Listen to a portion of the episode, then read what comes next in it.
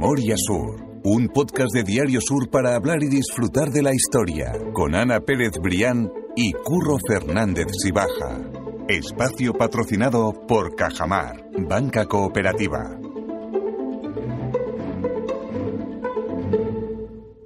Hola Ana, ¿qué tal? Hola Curro, buenos días. Y feliz año nuevo. Igualmente. ¿Cómo van las navidades? Van muy bien porque estoy de vacaciones, entonces me estoy tomando todo esto con calma y este podcast lo estoy haciendo disfrutando. Relajadito. Sí, porque siempre vamos con prisa, ¿es verdad? ¿Es verdad? Siempre Bueno, con prisa. que sepas que tú lo estás haciendo relajado y yo lo estoy haciendo con prisas porque todavía no estoy de vacaciones, pero Eso la es. semana que viene me voy. Así que nos cruzamos en el camino. Hacemos relevo y yo creo que nos va a venir bien a los dos también. Eh, Tenemos ya todo preparado también para el podcast de la semana que viene, para que nadie se Mm. quede sin su, sin su dosis de memoria sur. Que seguimos aquí en Navidades. ¿eh? Totalmente, seguro, seguro. No hemos Eso cortado, cortamos nada más para agosto, para vacaciones, que realmente lo necesitamos, Sí, sí. pero Navidad después del capítulo. Oye, por cierto, me han dicho que gustó mucho el capítulo de con Blanca Lasso de la Vega y con No la. Concepción. Sí. No me extraña. De hecho, tengo entradas para esta tarde. No me para digas. ir a ver el jardín botánico, Pues las luces y yo creo que sí, sí, sí, porque me, me quedé con ganas y digo, esto tenemos que Pues que un hacerlo. plan extraordinario para hacer en Navidad, más allá que hablamos siempre de las luces de Calle Larios, del centro, de la catedral. Eh, alejarnos un poco, irnos al Jardín de la Concepción siempre es un buen plan. Pues sí. Pero en Navidad la verdad es que han sido, bueno, ya lo contaba Blanca la semana pasada, ¿no? Los respetuosos que han sido para, para convertirlo en un cuento de Navidad. Totalmente, El- ¿no? no El Pero jardín me- más bonito que tenemos. Me gustó eso también, ¿no? Lo que decía ella, que se había respetado todo, que no había habido problemas de, pues, de mantenimiento y con, la, con las plantas, así que son buenas iniciativas. Merece la pena. Pues mira, el podcast de hoy se puede utilizar o bien para dar un paseo por la Concepción, lo que pasa, Eso es. bueno, eh, sí puede tener alguna relación por la familia de la que vamos a hablar o, o, bueno, como comentábamos antes, ¿no? Para poner la mesa en fin de año o para ese día tonto que es el día uno que te levantas con medio resaca y tienes que Sí, recoger sí, sí. o decides irte al paso marítimo a dar una vuelta, así que yo creo que hoy nos va a quedar un podcast muy chulo, porque más fue uno de, para mí particularmente, una de las historias que más me ha gustado escribir en este último tramo del año ha sido la del protagonista de hoy. Totalmente, porque vamos a contar la historia de Carlos Larios y el legado de quién fue el Marqués de Guadiana.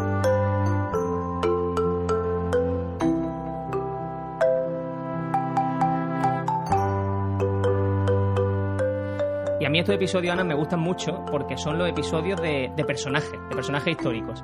Y en este caso, además, un personaje que creo que fue muy reconocido en su época, pero que hoy no es una cara ni un personaje muy visible en el imaginario colectivo de la ciudad. No, yo creo que ha sido un poco maltratado por los libros de historia. ¿Por qué? Bueno, porque vamos a poner un poco el contexto. Estamos hablando de la familia Larios, la Ujú. todopoderosísima familia Larios, eh, que, lo, que lo tuvo todo en Málaga, que hizo, por supuesto, la calle Larios, pero estamos hablando de una parte de la familia que al final, bueno, pues se llevó toda la fama, ¿no? En concreto, pues estamos hablando de Martín Lario y Herrero, que fue el primer marqués de Larios, y eh, de su hijo, Manuel Domingo Larios y Larios, que fue el segundo marqués, y fue un poco el que, el que mm, eh, acaparó todo el rédito de esa construcción de la calle. De hecho, él es el protagonista de la escultura de Calle Larios, que ya hemos hablado alguna, alguna vez de él.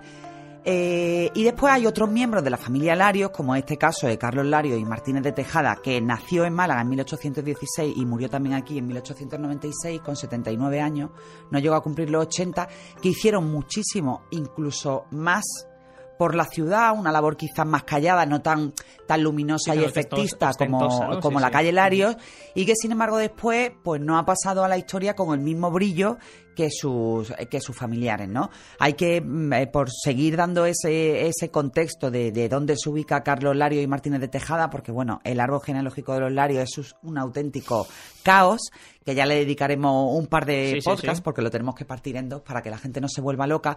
Bueno, pues él fue un Lario malagueño. Hemos hablado muchas veces de que los Larios vienen del Valle de Camero, igual que la familia Heredia, se instalan entre Málaga, Gibraltar y Cádiz, y bueno, a partir de ese momento pues empiezan ya a mezclarse y a hacer fortuna, ¿no? Y Carlos Larios nace en Málaga.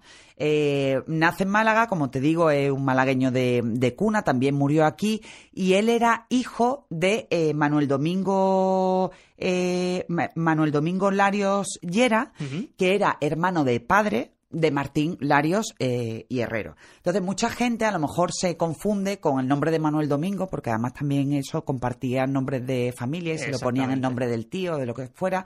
Manuel Domingo Larios Llera era hermano de padre de Martín Lario y Herreros. ¿Por qué? Porque el padre, Pablo Lario, se casó en dos ocasiones. La primera se casó con, con, una primera mujer con la que tuvo a, a Manuel Domingo y cuando quedó viuda, pues ya se casa con esa segunda mujer y tiene esos otros cuatro hijos que conforman como el núcleo duro de, la familia ¿no? Entonces, eh, Manuel Domingo, el padre de, Carlos Lario y Martínez de Tejada, se instala, es uno de los que se instala en Málaga cuando, cuando viene aquí con su padre desde el Valle de, Camero y aquí hace fortuna. Aquí eh, hace fortuna, lo que ocurre es que él muere relativamente joven y deja aquí a los dos hijos y le pide a su hermano Martín Lario Herrero, que en aquel momento él empezó instalándose en Cádiz, que se viniera a Málaga, bueno, pues a hacerse cargo de sus negocios y de su familia. Martín Larios efectivamente se viene a Málaga y aquí es donde empieza esa huella luminosa y se hace cargo literalmente pues, de los negocios del hermano que ya había conseguido una fortuna apreciable y de los dos hijos, de, de los cuatro hijos, perdón, de Carlos y Margarita, que son los más conocidos, Carlos Larios. Y Margarita era muy conocida porque, mm, como te digo, Martín se hace cargo en sentido literal de la familia hasta el punto de que se casa con su sobrina Margarita. Eh, ¿Y por qué? Porque Martín se instala en la casa de sus, de sus sobrinos y en aquel momento, bueno, pues estaba mal visto que los tíos y las sobrinas en edad casadera convivieran bajo el mismo techo. Y cuando Margarita cumple los 18 años, Martín se casa, se casa con ella. Entonces, ahí existe un vínculo muy profundo entre esa parte de la familia del, del hermano de padre de, Martín con, los hijos, ¿no? Y ese vínculo no se rompe a lo largo de toda la vida. Entonces, Martín es eh, tío de, de Carlos Lario y a la vez cuñado. Eso es, yo creo que vamos, vamos a recapitular porque yo creo que la gente se va a liar. Esto es muy, realmente bastante sencillo. Quizá habría que coger un papel y un eso, lápiz. Eso, pero... yo creo que si cogemos a la familia, a lo que es el grueso de la familia Larios, es decir, al que tenemos en la estatua, que es Manuel Domingo Larios, ¿verdad? Sí. Y si cogemos a su padre, que es Martín Larios, claro. pues ahí vamos a ver que realmente ellos son respectivamente eh, primo y tío de Carlos Larios. Justo. Que son justo el protagonista, que es Carlos Larios, Marqués de Guadiaro, que es el protagonista del, del podcast de hoy. Y precisamente Martín Larios, es decir, el padre de la persona que está en la estatua, se casa con la hermana de Carlos Larios, con su sobrina. Con su sobrina, con su sobrina carnal, con la hija de su hermano, de Manuel Domingo. Y ahí está el parentesco que estamos diciendo, que realmente eh, Martín Larios, eh, como digo, el padre del que está en la estatua, es tío y cuñado, de Carlos Lario, actual eh, protagonista de este. Y además, como este te digo, tuvieron muchísima relación. La, diferencia, que siempre hablamos de los marqueses de, Lario, es que Carlos Lario y Martínez de Tejada no fue marqués de Lario, sino marqués de, de Guadiaro, pero sí fue conde de Larios. Exactamente. Conde pontificio de Larios, que fue un título que le dio el Papa eh, León XIII por, bueno, por, toda la obra que hizo en beneficio de la, de la Iglesia. Carlos Lario Martínez de Tejada fue una persona absolutamente imprescindible, como te digo, en la construcción de la Málaga de la época, no solo desde el punto de vista industrial, sino desde el punto de vista también filantrópico. ¿no? Entonces, bueno, ahí está el, eh, el hecho de todos esos títulos que acumuló. En el caso del Marquesado de Guadiaro, fue un título que le concedió Alfonso XII por toda la labor que hizo en favor de la restauración borbónica y el, el otro el condado pontificio de Lario, bueno, pues se lo da, como te digo, el Papa pues por toda esa labor eh, de caridad filantrópica que hizo, muy vinculada, por supuesto, a la, a la iglesia de la época. Y entonces, bueno, pues Carlos Lario ya lo tenemos un poco situado en el, eh, en el árbol genealógico y él vivió toda la vida en Málaga.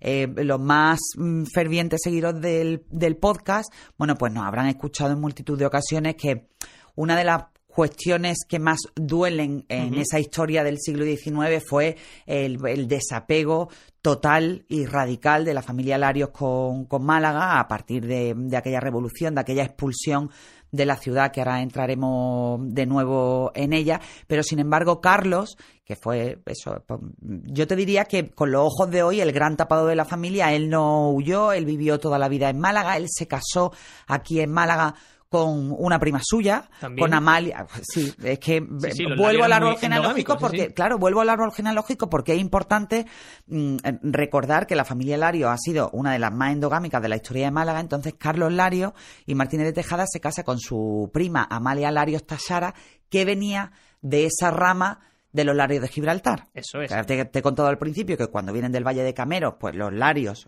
el padre y los hermanos se distribuyen entre Cádiz, Málaga y Gibraltar. Bueno, pues esa rama eh, de uno de los Larios que se casa con una llanita, con una con una gibraltareña, bueno, pues la hija que tienen, a María Laura Sara, pues se casa con el primo.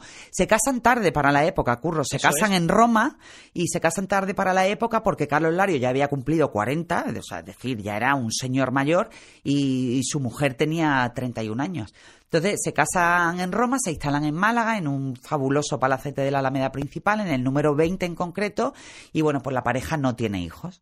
Y fue una pareja pues absolutamente eh, importante en esa historia de Málaga, que no competía en brillo con, con la pareja de su tío, de Martín Larios, y, de la hermana de Carlos, de Margarita Lario y, y, Martínez de Tejada, pero que también jugaron un papel absolutamente relevante.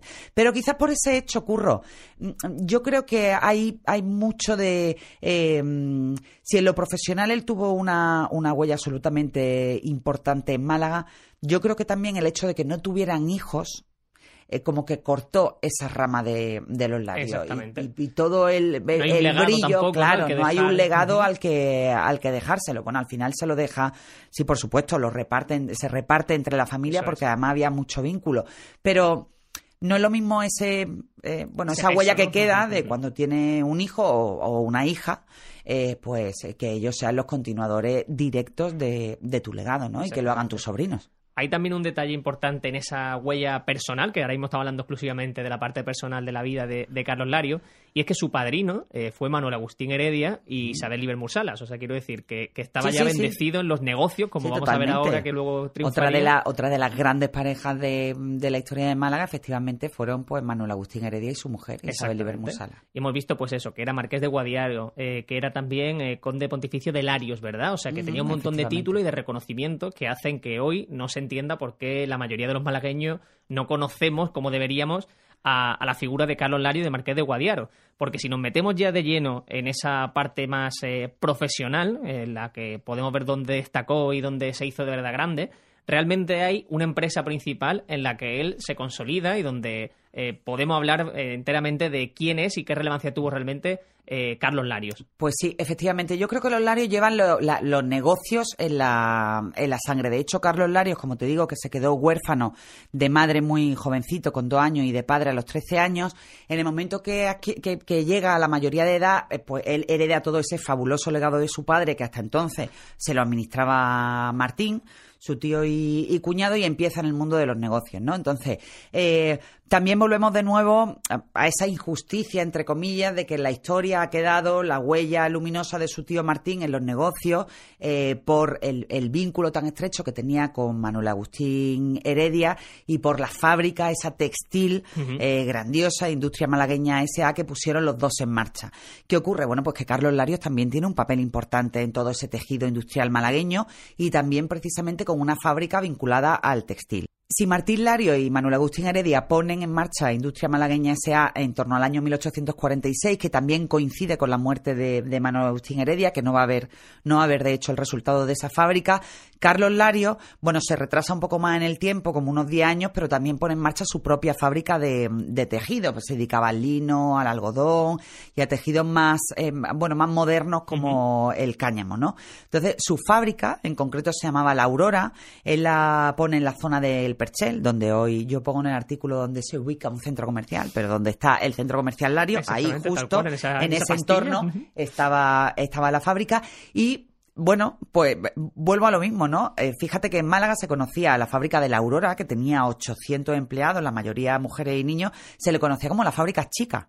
¿Por qué? Pues porque la comparaban con la fábrica eh, de su tío y de Manuel Agustín Heredia, que lógicamente era una fábrica de mayores dimensiones, pero indudablemente la Aurora eh, pasó a la historia, bueno, pues no solo por esa época luminosa que, que, duró la trayectoria, sino también porque en sus instalaciones pues estaban las máquinas más modernas de la época y además utilizaba técnicas absolutamente revolucionarias para el tiempo del que estamos hablando en la elaboración de los tejidos, ¿no? Estamos hablando de finales del siglo XIX y bueno, y de hecho, pues Carlos Lario se convierte en uno de esos grandes industriales de la historia de Málaga en competencia con, con, los otros Larios, con los Heredia, bueno, y con los Loring, con todas esas grandes familias, ¿no? Yo sí quiero, Ana, que, leas, y te voy a dejar tiempo para que buscando también, eh, cómo era esa fábrica por dentro, porque a mí me llama mucho la atención, por ejemplo, con, la constancia, ¿no? Con la de Manuel Agustín Heredia, cuando vemos esas fotografías de cómo era, que había una preocupación porque demostrara ese poder eh, por, por, el aspecto eh, que tenía la fábrica, es decir, que no era solo un edificio, para que no entendamos, sino no, que había no era, no era motivos para sacar pecho. Claro, muchas de las fábricas no, no eran como nosotros podemos entender hoy una fábrica,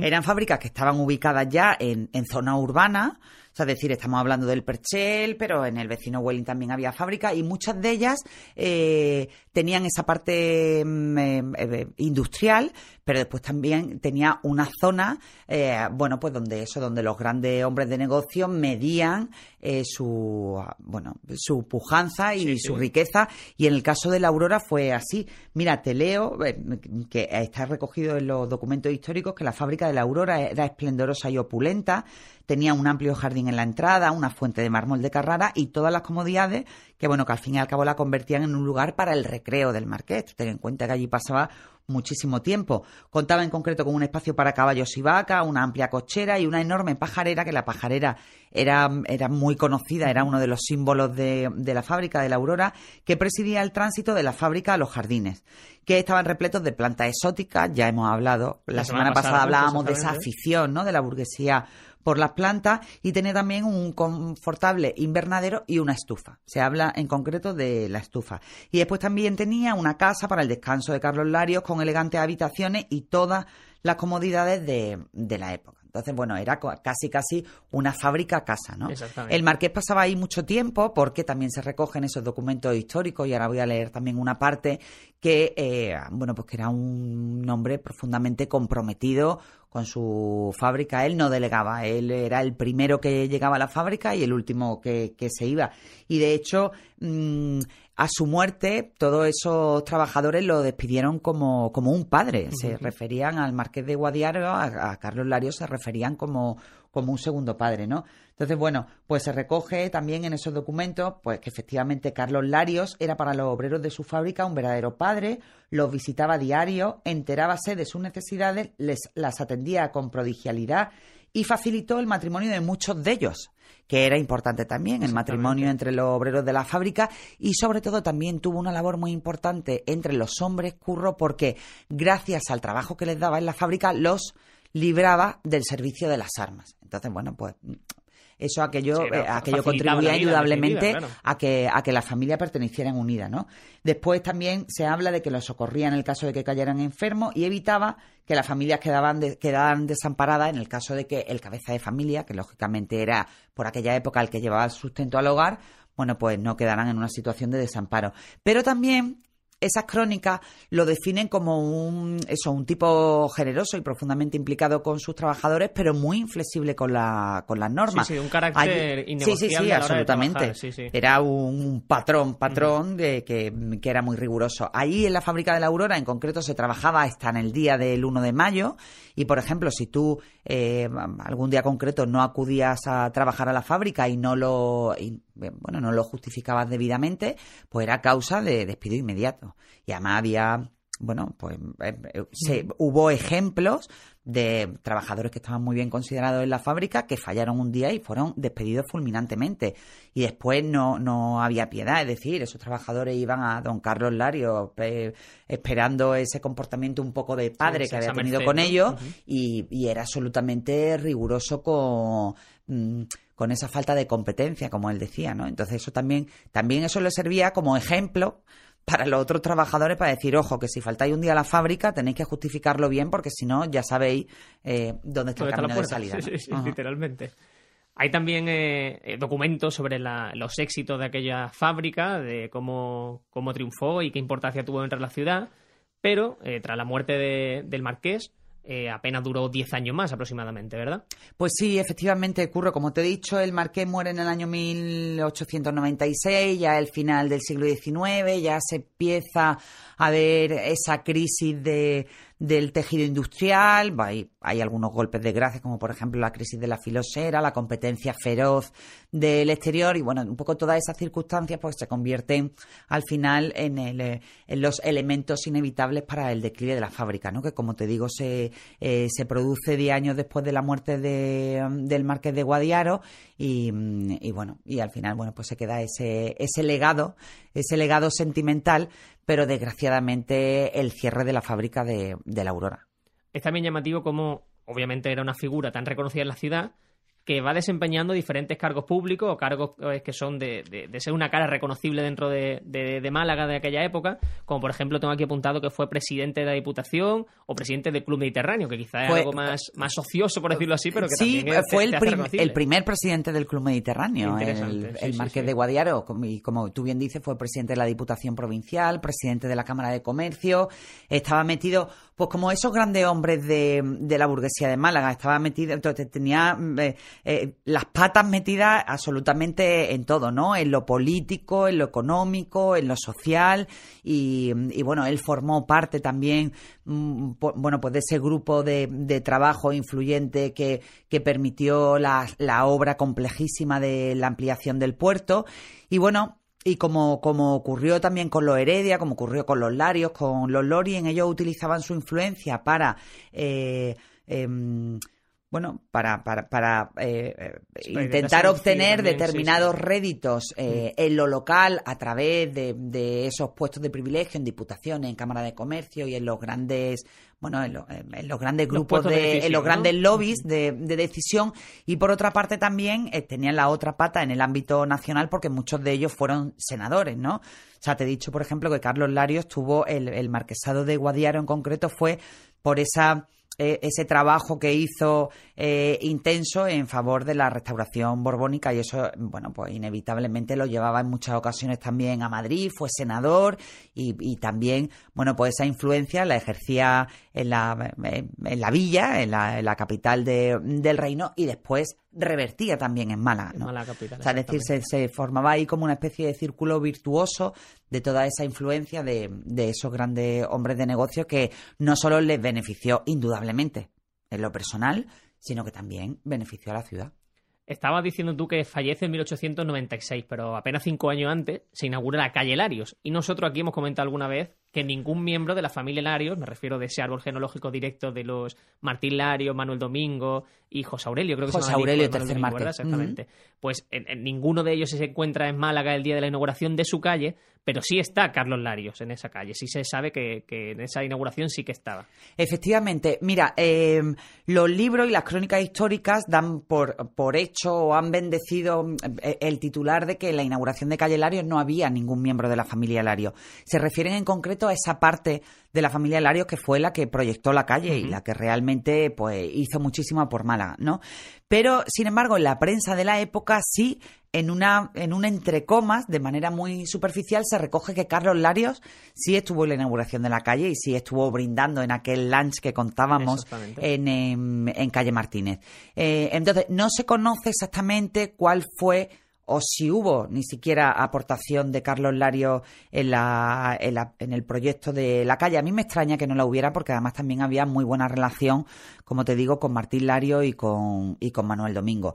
Pero el hecho es que eso, que es muy llamativo que ningún eh, Larios estuviera en la inauguración de la calle, porque como te digo, en el año 1868, que es la Revolución de la Gloriosa, en septiembre, bueno, pues fue bastante convulso en Málaga y los trabajadores precisamente de la fábrica de los Larios llegan al Palacio de, de los Larios, entran a la fuerza, la familia Larios, entre ellos Martín Larios con su hijo Manuel Domingo Larios, la hermana de Carlos, que tenemos que recordar, Margarita Larios y Martínez de Tejada, que estaba casada con, con Martín, bueno, pues tienen que huir, huyen primero a Gibraltar, donde tenían muchos contactos, y posteriormente se exilian entre París y Londres. Y de hecho, tanto Martín como Manuel Domingo, el de la escultura, mueren en París, sin haber vuelto a Málaga, nunca más. Hay, bueno, hay una pequeña eh, incursión de Manuel Domingo Larios que vuelve, pero no a Málaga capital, sino a Torre del Mar, para ver también sus negocios eh, de caña de azúcar, pero ellos no quieren saber absolutamente eh, nada más de Málaga.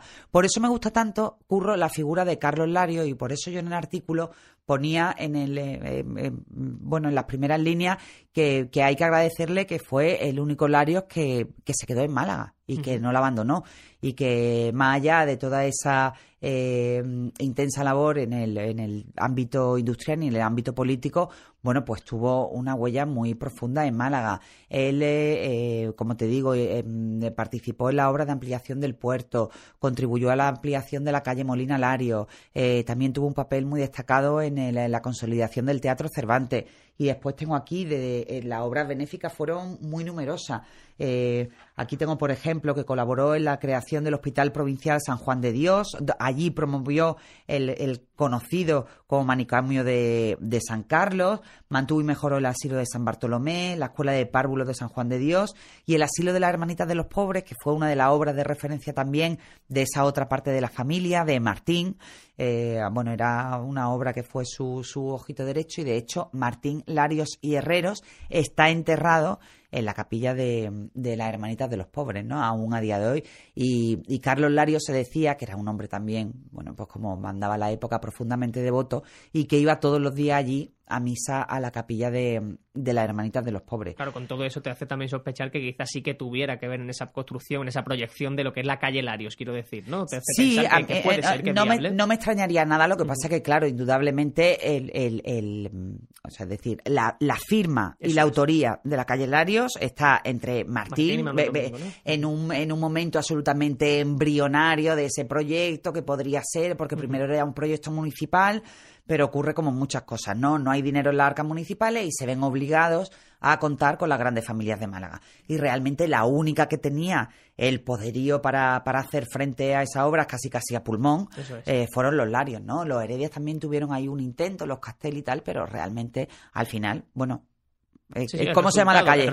¿Cómo se llama la calle? Calle Larios, ¿no? pues ya está, pues eh, fueron ellos. Totalmente. Hablas tú también de que tuvo un papel eh, importante en esa ampliación del puerto y de hecho el Muelle 2, lo que actualmente conocemos como, Palmeral de la Sorpresa, lleva el nombre de... De Marqués de Guadiaro. Marqués de Guadiaro, exactamente. Eso que los nombres de los muelles del puerto, que por cierto, yo creo que lo comentamos en el podcast de, mm, de, la, Plaza de la Marina, eso es, hace ya un montón de tiempo, pero sí que yo creo que merecería uno para, para recordar recordar por qué cada uno de los muelles se llama, tienen un nombre de, de, una gran personalidad de la época, ¿no? Está pues, el muelle del Marqués de Guadiaro, el muelle de Manuel Agustín Heredia, es decir, que hay ahí pues toda una serie de, grandes hombres que han dejado su huella en no, solo en la zona del puerto, sino también en el callejero. La avenida Manuel Agustín Heredia, que ya hemos hablado muchas veces de ella, que está pegada al puerto, y después Carlos Larios, eh, la calle Marqués de Guadiaro, bueno, pues una calle del centro de la ciudad que que, rinde homenaje a Carlos Larios. Exactamente. Vamos a ir cerrando ya el podcast con esa, ese fallecimiento de Carlos Larios.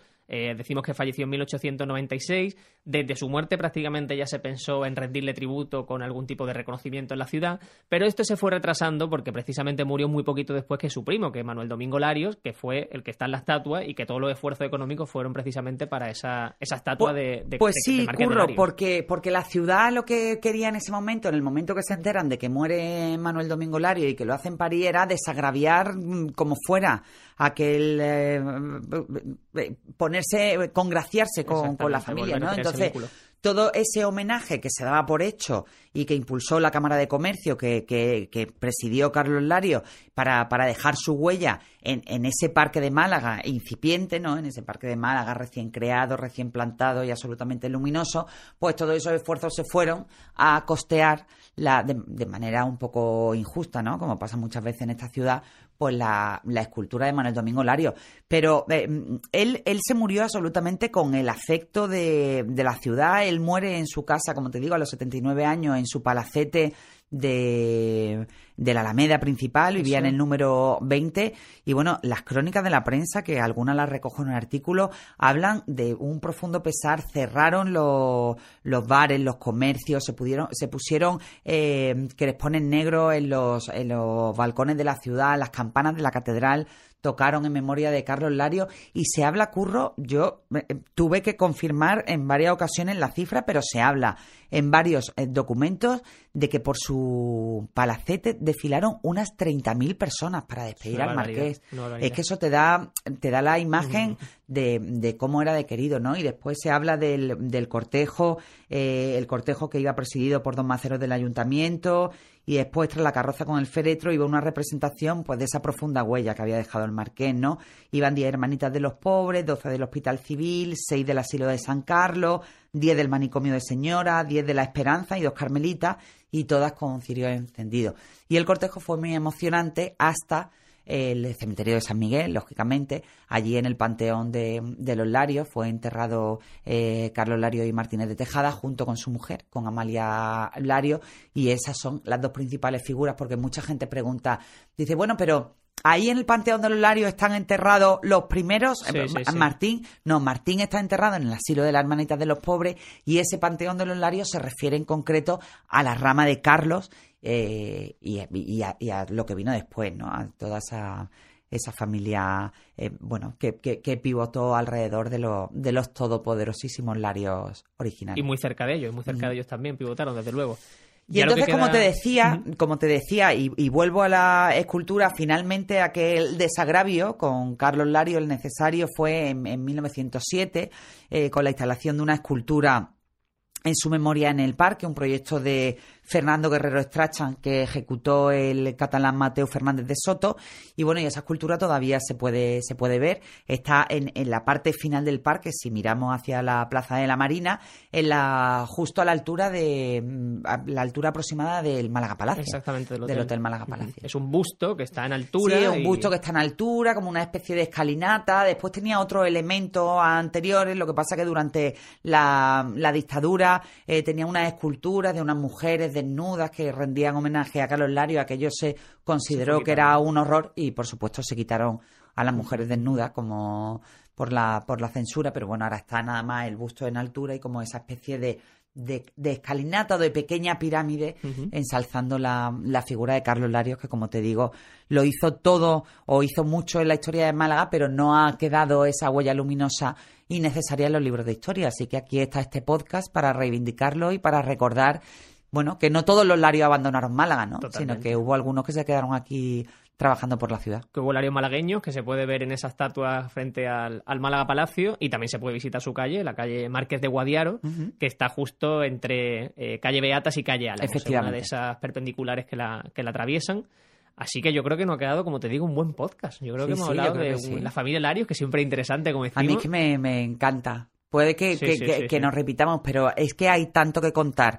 Y además, precisamente, yo este podcast, curro, este, perdón, este artículo lo escribí eh, un par de meses después de hacer el árbol genealógico de los Larios, porque ya me había salido una cosa absolutamente extensa, pero es que Carlos Larios merecía, un capítulo aparte. Totalmente. Mm. Nosotros vamos a dejar en la nota del podcast el, el artículo, que también hay alguna fotografía de, de la fábrica. De esa fábrica, efectivamente. Que es interesante. No hay muchas, pero sí hay una que se, que se ve un poco el jardín y se adivina la parte del invernadero. Eso es, así que la nota del podcast puede la gente escucharlo.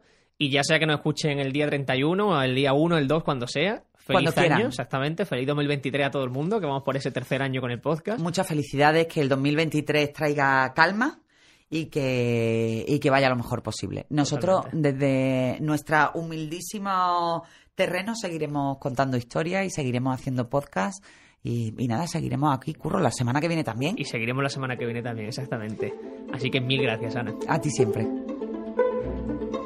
Memoria Sur es un podcast de Diario Sur. Escucha un nuevo episodio cada semana en iVoox, Spotify, Apple Podcast y consulta las referencias de este episodio en diariosur.es.